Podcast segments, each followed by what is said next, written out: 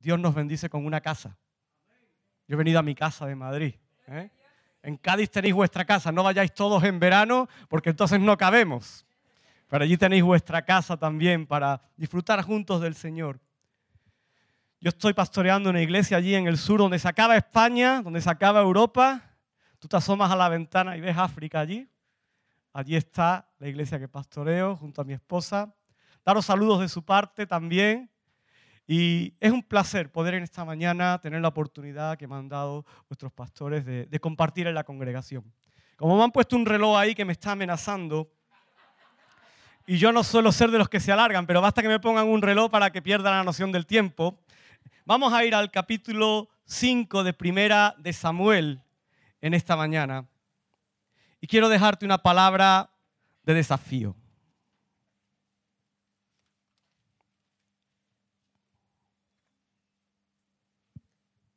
Capítulo 5 de Primera de Samuel.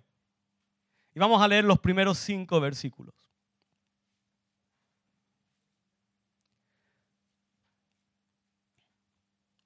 Cuando deje de escuchar pasar páginas, que me gusta el ruido de páginas. ¿eh? Eso es señal de que usamos papel todavía, de que tenemos la Biblia físicamente. Llegaré un tiempo donde escucharemos botones, clic, clic, clic. ¿eh? Y yo soy de los botones también, ¿eh? lo reconozco. Dice el versículo 1 de Primera de Samuel, capítulo 5. Cuando los filisteos capturaron el arca de Dios, la llevaron desde Ebenezer a Asdod y tomaron los filisteos el arca de Dios y la metieron en la casa de Dagón y la pusieron junto a Dagón. Y cuando al siguiente día los de Asdod se levantaron de mañana, he aquí Dagón postrado en tierra delante del arca de Jehová. Y tomaron a Dagón y lo volvieron a su lugar. Y volviéndose a levantar de mañana el siguiente día, he aquí que Dagón había caído postrado en tierra delante del arca de Jehová y la cabeza de Dagón y las dos palmas de sus manos estaban cortadas sobre el umbral, habiéndole quedado a Dagón el tronco solamente. ¿Te parece si oramos un momentito? Señor y Padre, en esta mañana te pedimos que bendigas tu palabra. Señor, que seas tú hablando en este tiempo a nuestros corazones, Señor. Gracias por tu presencia en este lugar, en el nombre de Jesús. Amén encontramos en este pasaje una historia muy interesante. Se podría hacer una película de este pasaje. Tendría sus efectos especiales, tendría sus cosas ahí extrañas, extraordinarias, tendría batallas, tendría luchas, tendría pueblos enfrentados. Sería algo muy interesante. Pero este pasaje nos llama la atención o me llama la atención mucho porque ahí se puede ver la grandeza de la presencia de Dios. Yo creo que tenemos un Dios cuya presencia es grande. ¿Lo crees? En este lugar se siente la presencia de Dios. He disfrutado muchísimo en el tiempo de alabanza y de adoración. La presencia de Dios está aquí. La presencia de Dios se mueve. Y tenemos un Dios cuya presencia es una presencia poderosa. Cuya presencia es una presencia que se expande allí donde hay un pueblo suyo. Para situarnos en la escena de este pasaje, me gustaría que fuéramos un poquito antes, al capítulo 4, y veamos el por qué llega el arca de Jehová allí a la casa de ese Dios pagano, de ese Dios llamado Dagón. Vente conmigo a Primera de Samuel, al capítulo 4, versículo 2. Y ahí vamos a leer una batalla. Los israelitas tenían a un pueblo que era de los malos, malos, malos, malotes, como dice Francisco. Los enemigos constantes del pueblo de Israel. ¿Quiénes eran? Los filisteos. Los que se levantaban para ir una y otra vez a quitarle al pueblo de Israel lo que Dios les había entregado, lo que les pertenecía. Y leemos ahí que los filisteos, capítulo 4, versículo 2, presentaron la batalla a Israel. Y dice que trabándose el combate, Israel, ¿qué pasó? Fue vencido por los filisteos, los cuales hirieron en la batalla en el campo, fíjate bien, como a cuatro mil hombres. El pueblo de Israel no estaba acostumbrado a eso.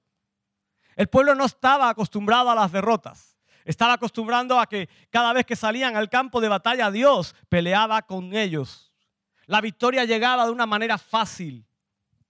Pero en ese momento, en esa situación, el pueblo de Israel es derrotado. ¿Y qué deciden hacer?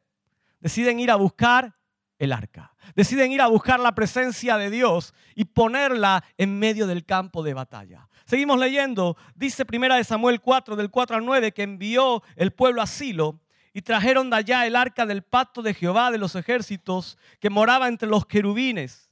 Y los dos hijos de Eli, Ofni y Finés estaban allí con el arca del pacto de Dios.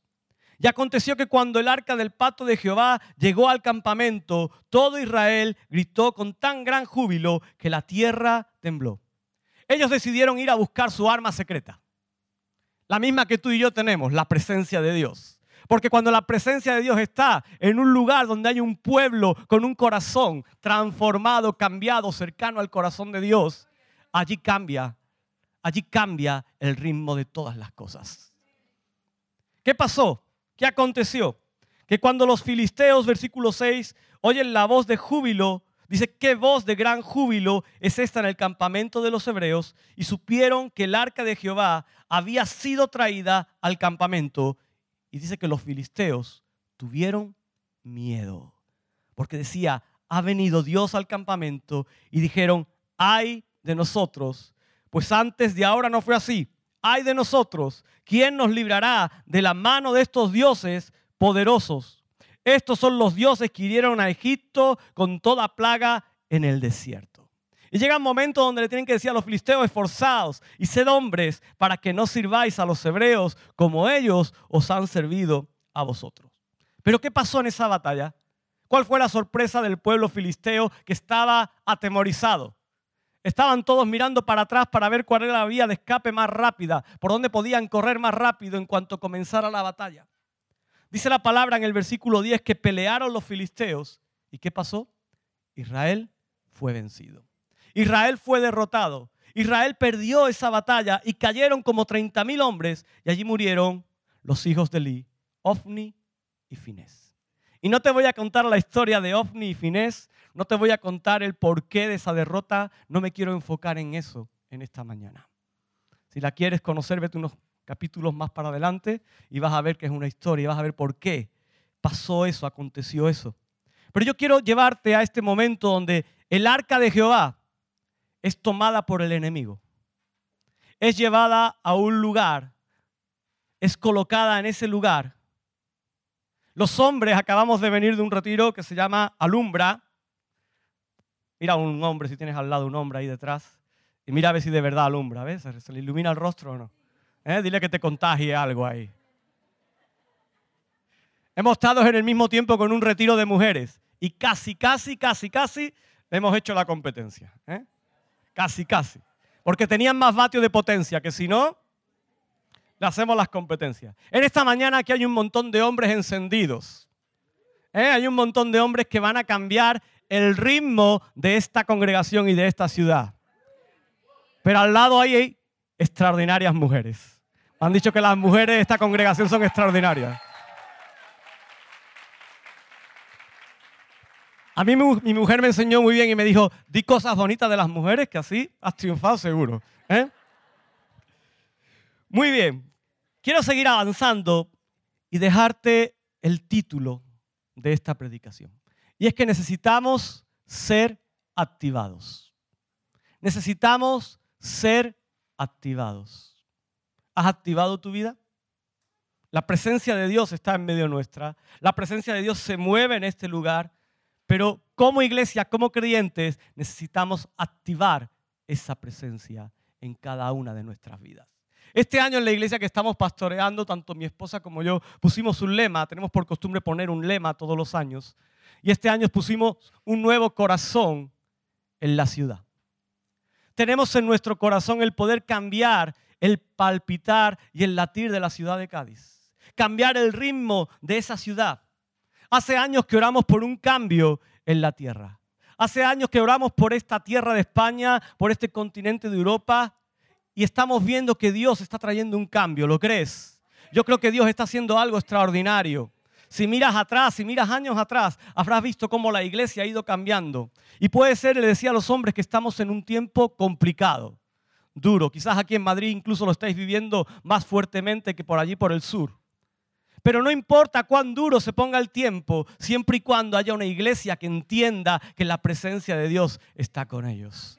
No importa cuán complicadas se pongan las cosas, siempre que haya un grupo de mujeres y hombres que quieran activarse, que quieran ponerse en marcha a disposición del corazón de Dios.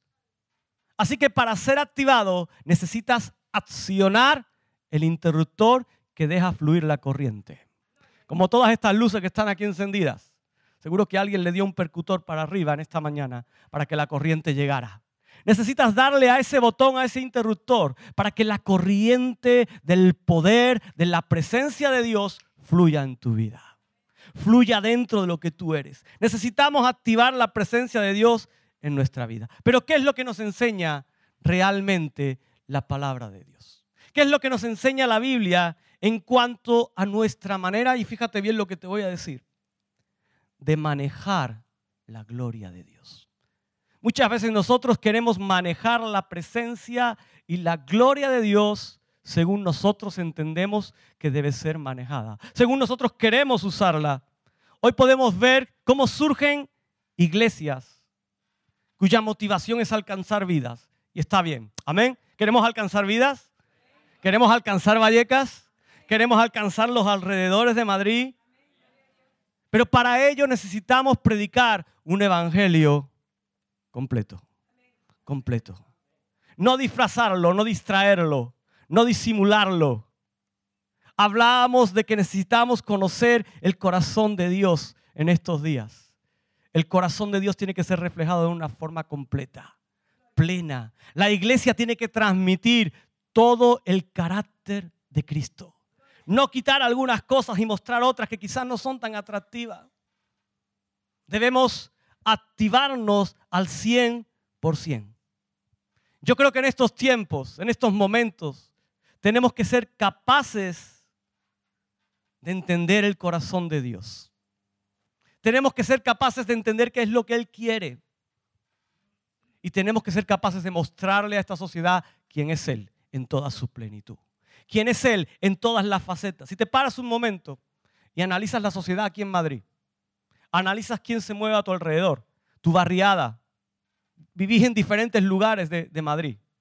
Cada una, cada una de esas partes de una manera diferente, con gente diferente. Si algo tiene Madrid hoy por hoy es la riqueza cultural que se mueve en ella. Si analizas el momento, el lugar donde estás moviendo, fíjate cómo se está diluyendo el pecado. Cómo se está diluyendo en medio de todas las tendencias modernas. Yo cada vez que vengo a Madrid para una reunión y me toca coger el metro por la noche a altas horas, te aseguro que da miedo montarse en ese metro. ¿eh? Parece que has entrado en un zoológico. Sí, parece que has entrado en un zoológico, ves especies de todas las clases, de todo tipo. Vas allí, yo, parezco como Alfredo Landa en las películas, llegaba el cateto allí con la bolsa y está mirando así. Dice, no sé dónde he metido, me he equivocado de planeta, he llegado a un planeta extraño.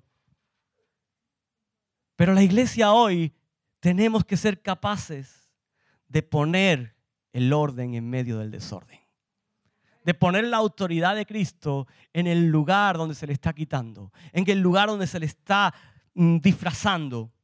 ¿Por qué nosotros tendríamos que hacer lo que el mundo quiere que hagamos cuando tenemos el mejor mensaje que ofrecer a este mundo? ¿Por qué tendríamos que cambiar lo que somos para adaptarnos a este tiempo cuando lo que somos no necesita adaptarse a ningún tiempo? Quizás las formas las formas de hacer llegar, porque entendemos que la generación de hoy no es la generación de hace unos años. ¿sí? Yo trabajo en el departamento de jóvenes y estamos transformando cosas porque queremos alcanzar jóvenes. Pero el mensaje debe ser el mensaje que se predicó al comienzo de los tiempos. El mensaje no se debe cambiar, no se puede transformar. Escúchame bien, si tú eres un hijo de Dios, si tú eres un hijo del rey, tienes un mensaje poderoso. Tienes un mensaje que va a cambiar tu entorno. Tienes el mensaje en mayúsculas. Mejor que ningún otro. Mejor que ningún eslogan que pueda haber en este mundo.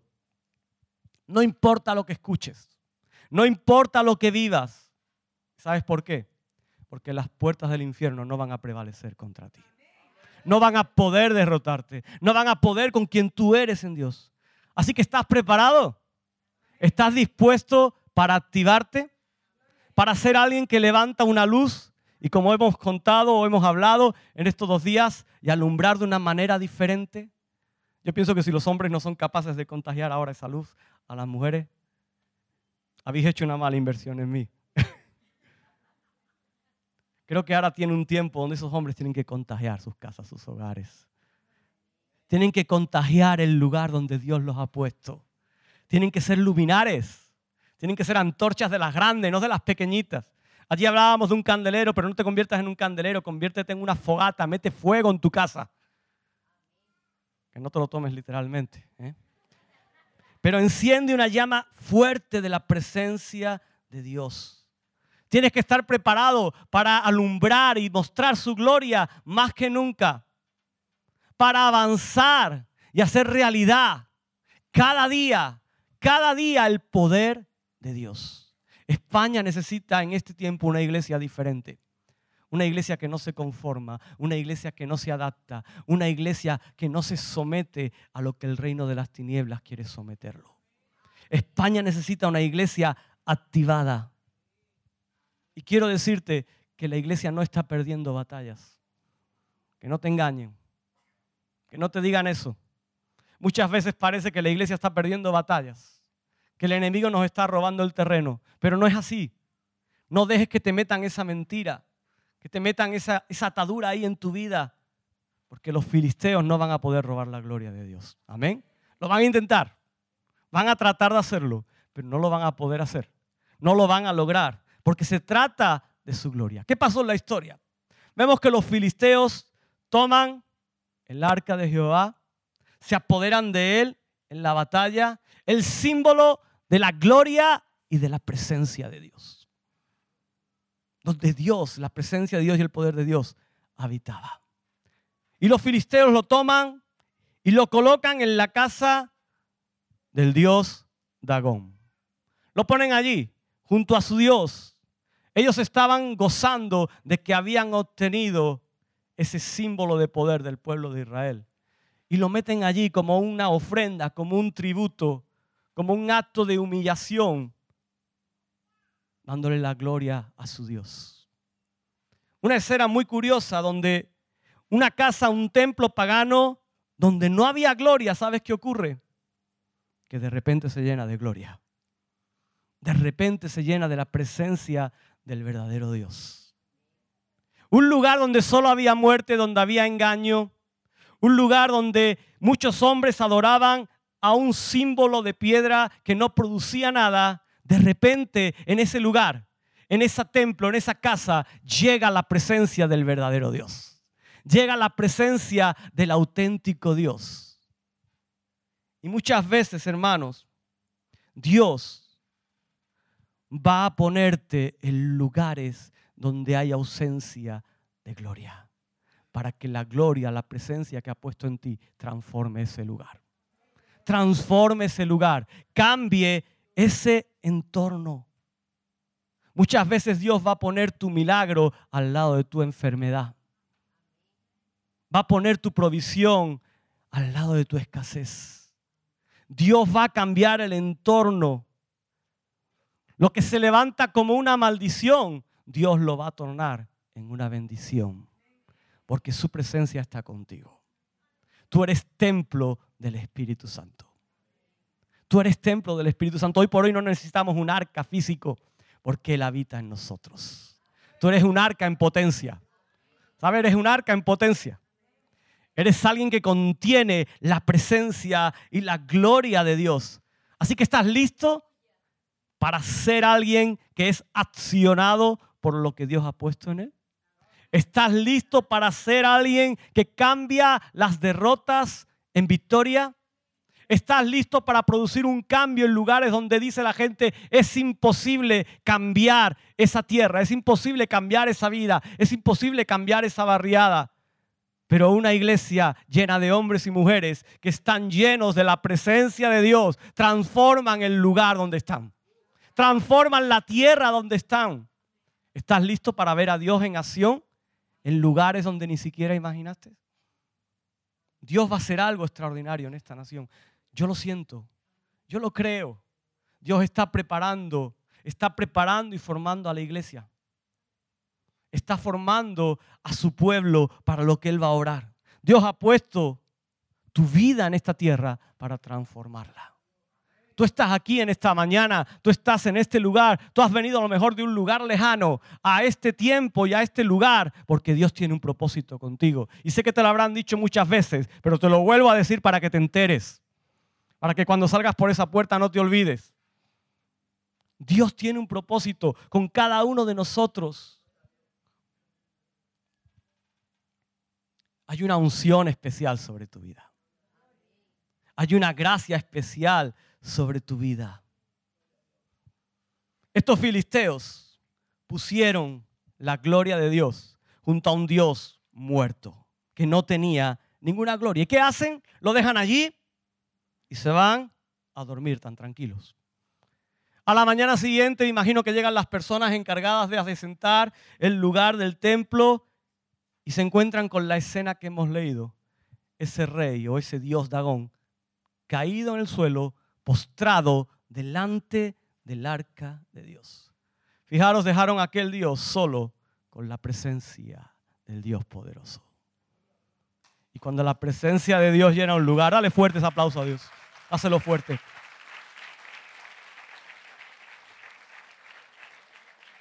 Cuando la presencia de Dios llena un lugar que puede estar gobernando otra presencia extraña, te aseguro que en esa batalla Dios derriba toda autoridad y toda potestad. Dios derriba todo aquello que es y todo es más débil que Él. Amén. Él lo derriba y lo postra delante de sus pies. No sé si nos podemos imaginar la escena, pero esa noche habría truenos, relámpagos, focos, luces, ruido. Yo imagino que si Dagón pudiera expresarse, su cara sería un pavor cuando salió el último sacerdote de aquella sala. Le diría, no te vayas, no me dejes aquí solo con la presencia de Dios. Porque Dios transforma el ambiente. ¿Qué hacen? Lo colocan, lo vuelven a situar y a la noche siguiente algo vuelve a acontecer. Algo vuelve a suceder. Y cuando vuelven al lugar donde estaba Dagón, ¿qué encuentran? A Dagón postrado nuevamente delante del arca de Jehová, pero esta vez sin las manos y sin cabeza. Ahí Dios ha hecho una devastación con el rey Dagón, ¿no? Porque cuando Dios obra, cuando Dios actúa, Él se adueña del lugar donde está. Esa era la casa de Dagón hasta que Dios, hasta que la presencia de Dios llegó. Y quiero que me entiendas hoy, cuando tú entras en un lugar donde la presencia de Dios está ausente, en el momento que alguien llega, un hijo de Dios llega y cuya presencia del rey gobierna en su vida, gobierna en su vida, ¿vale? No dice qué, gobierna. Está sentado en su corazón, tú eres realmente el templo del Espíritu Santo. Allí donde tú vas, el ambiente se transforma. El ambiente cambia. El ambiente es diferente porque Dios ocupa y llena ese lugar. Su presencia ocupa todo ese lugar. ¿Qué ocurre cada vez que nos reunimos o reunís en este lugar?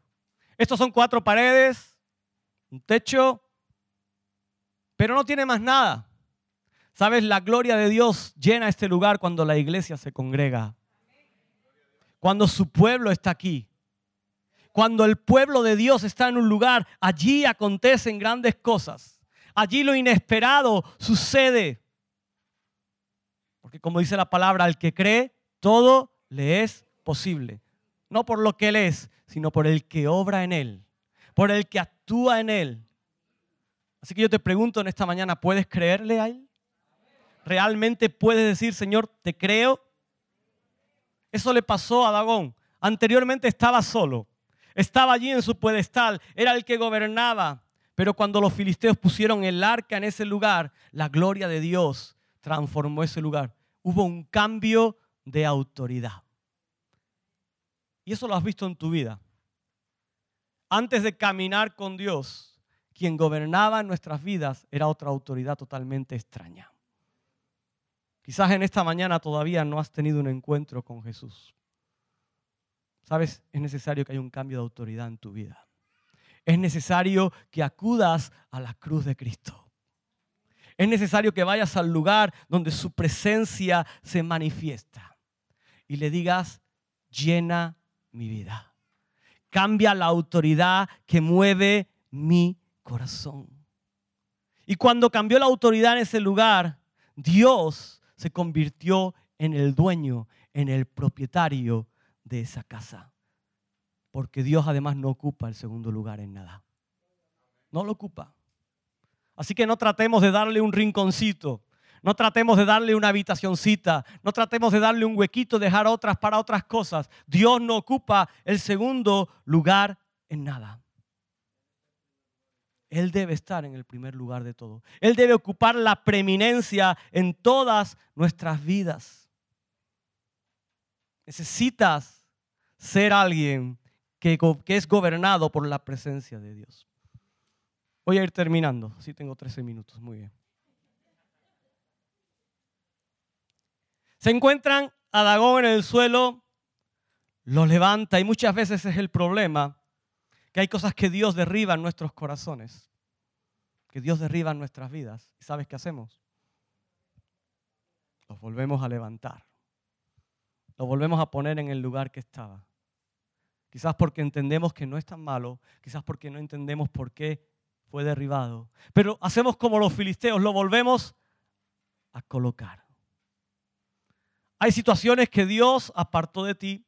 Hay gente que Dios apartó de ti lugares de los que Dios te sacó, formas que Dios cambió en tu vida, que estaban en el suelo, derrotadas bajo el poder y la autoridad de la presencia de Dios. Y muchas veces las volvemos a levantar. Ahora bien, tú tienes que tener claro, escúchame bien, tienes que tener bien consciente que no hay ninguna situación, no hay ningún hombre, no hay ninguna cadena, atadura que Dios no pueda mover, que Dios no pueda derribar. Yo no sé si estás en esta mañana pensando, hay algo que Dios no puede cambiar en mi vida, te equivocas. Dios puede transformarlo todo. No sé si estás pensando en alguien, no, Dios no va a cambiar la vida de este en la vida. Te sorprenderías. Mira, te voy a dar un testimonio de un chico. Tengo tiempo. De un chico, cuando yo lo conocí era un pinta pero un pinta de los grandes. Daba miedo estar con él solo. En ese periodo de tiempo donde apenas dio atisbos de cambio, él tuvo que sufrir una condena en la cárcel. Y Dios utilizó ese tiempo para transformar su vida. Alguien con el responsable que yo tengo que empieza a trabajar con ellos, un hombre de experiencia, se ha pegado 35 años trabajando en reto, ¿eh? los ve venir a lo lejos. Y tal como lo vio venir, me dijo, este no. Digo, bueno, vamos a ver, vamos a dejar. Bueno, ese chico hoy por hoy es una persona totalmente diferente. Tuve la oportunidad de bautizarlo en la cárcel y de los 35 que bautizamos en aquel día, te digo que dos fueron genuinos y este es uno de ellos ahí hubo un cambio de autoridad en la vida de este chico. Por el que uno lo miraba meses atrás y decía, no doy un duro por él. No doy un euro por su vida. Pero Dios es capaz de transformar lo que tú dices que es imposible.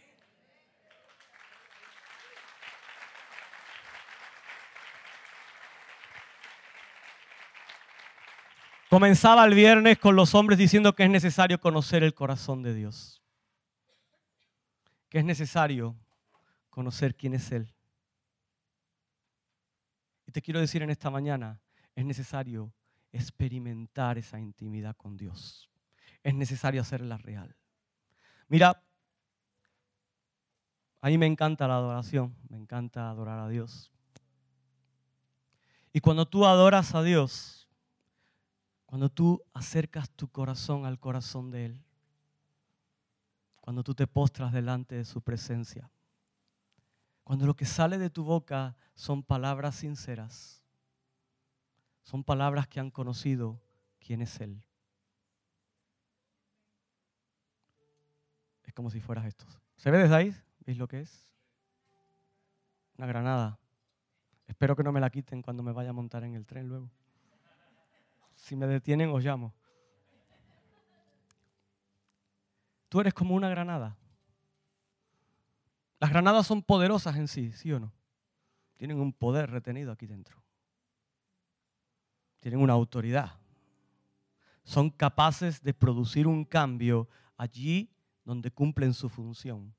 Concretamente esta es una granada de atención forestal. Esta granada lo que hace es provocar fuegos controlados. Tú eres como esta granada. ¿Y sabes qué, qué es lo que te quiero dejar en esta mañana? ¿Qué es lo que te quiero decir? Necesitas sacar la anilla de tu vida. Necesitamos quitar aquello que está reteniendo el que podamos manifestar el poder de Dios. Necesitamos dejar de conformarnos a ser simplemente alguien con un poder, alguien con una autoridad, alguien lleno de la presencia de Dios. Y yo creo que lo somos. Pero tenemos que saltar esta anilla. Tenemos que sacarla. Voy a ver si soy capaz de sacarla. Si la lanzo, cogerla para que no explote.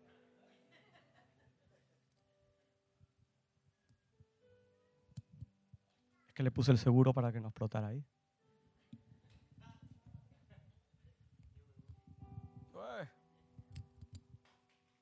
Ya está quitada. Mientras que no habrá esto, no hay problema. Tranquilos. No salgáis por la puerta. Necesitas sacar la anilla de tu vida. Necesitas liberar el poder que Dios ha puesto en tu corazón. Necesitas liberar esa presencia para que cuando Dios te lance a un lugar, cuando Dios te lleve a un lugar donde otra presencia, donde otra autoridad es la que reina, tú puedas hacer como esta granada de control de incendios forestales. ¿Sabes qué es? Iniciar un fuego, prender un fuego, liberar la presencia que llena un lugar donde hay una presencia extraña absorber todo lo que esa negatividad espiritual está ahí actuando, todo lo que esa opresión está atando, necesitas liberarlo en tu vida. Necesitas dejar que la granada actúe. No está activada, ¿eh? no os asustéis. Necesitas que esto haga su función. Y tú eres una granada que está en las manos de Dios. Ahora bien, ¿estás dispuesto a sacar la anilla. No es fácil. El sacar la anilla implica pagar un precio. El sacar la anilla implica una disposición. El sacar la anilla implica sujetarte. El sacar la anilla implica obedecer. Oh, eso cuesta, ¿eh?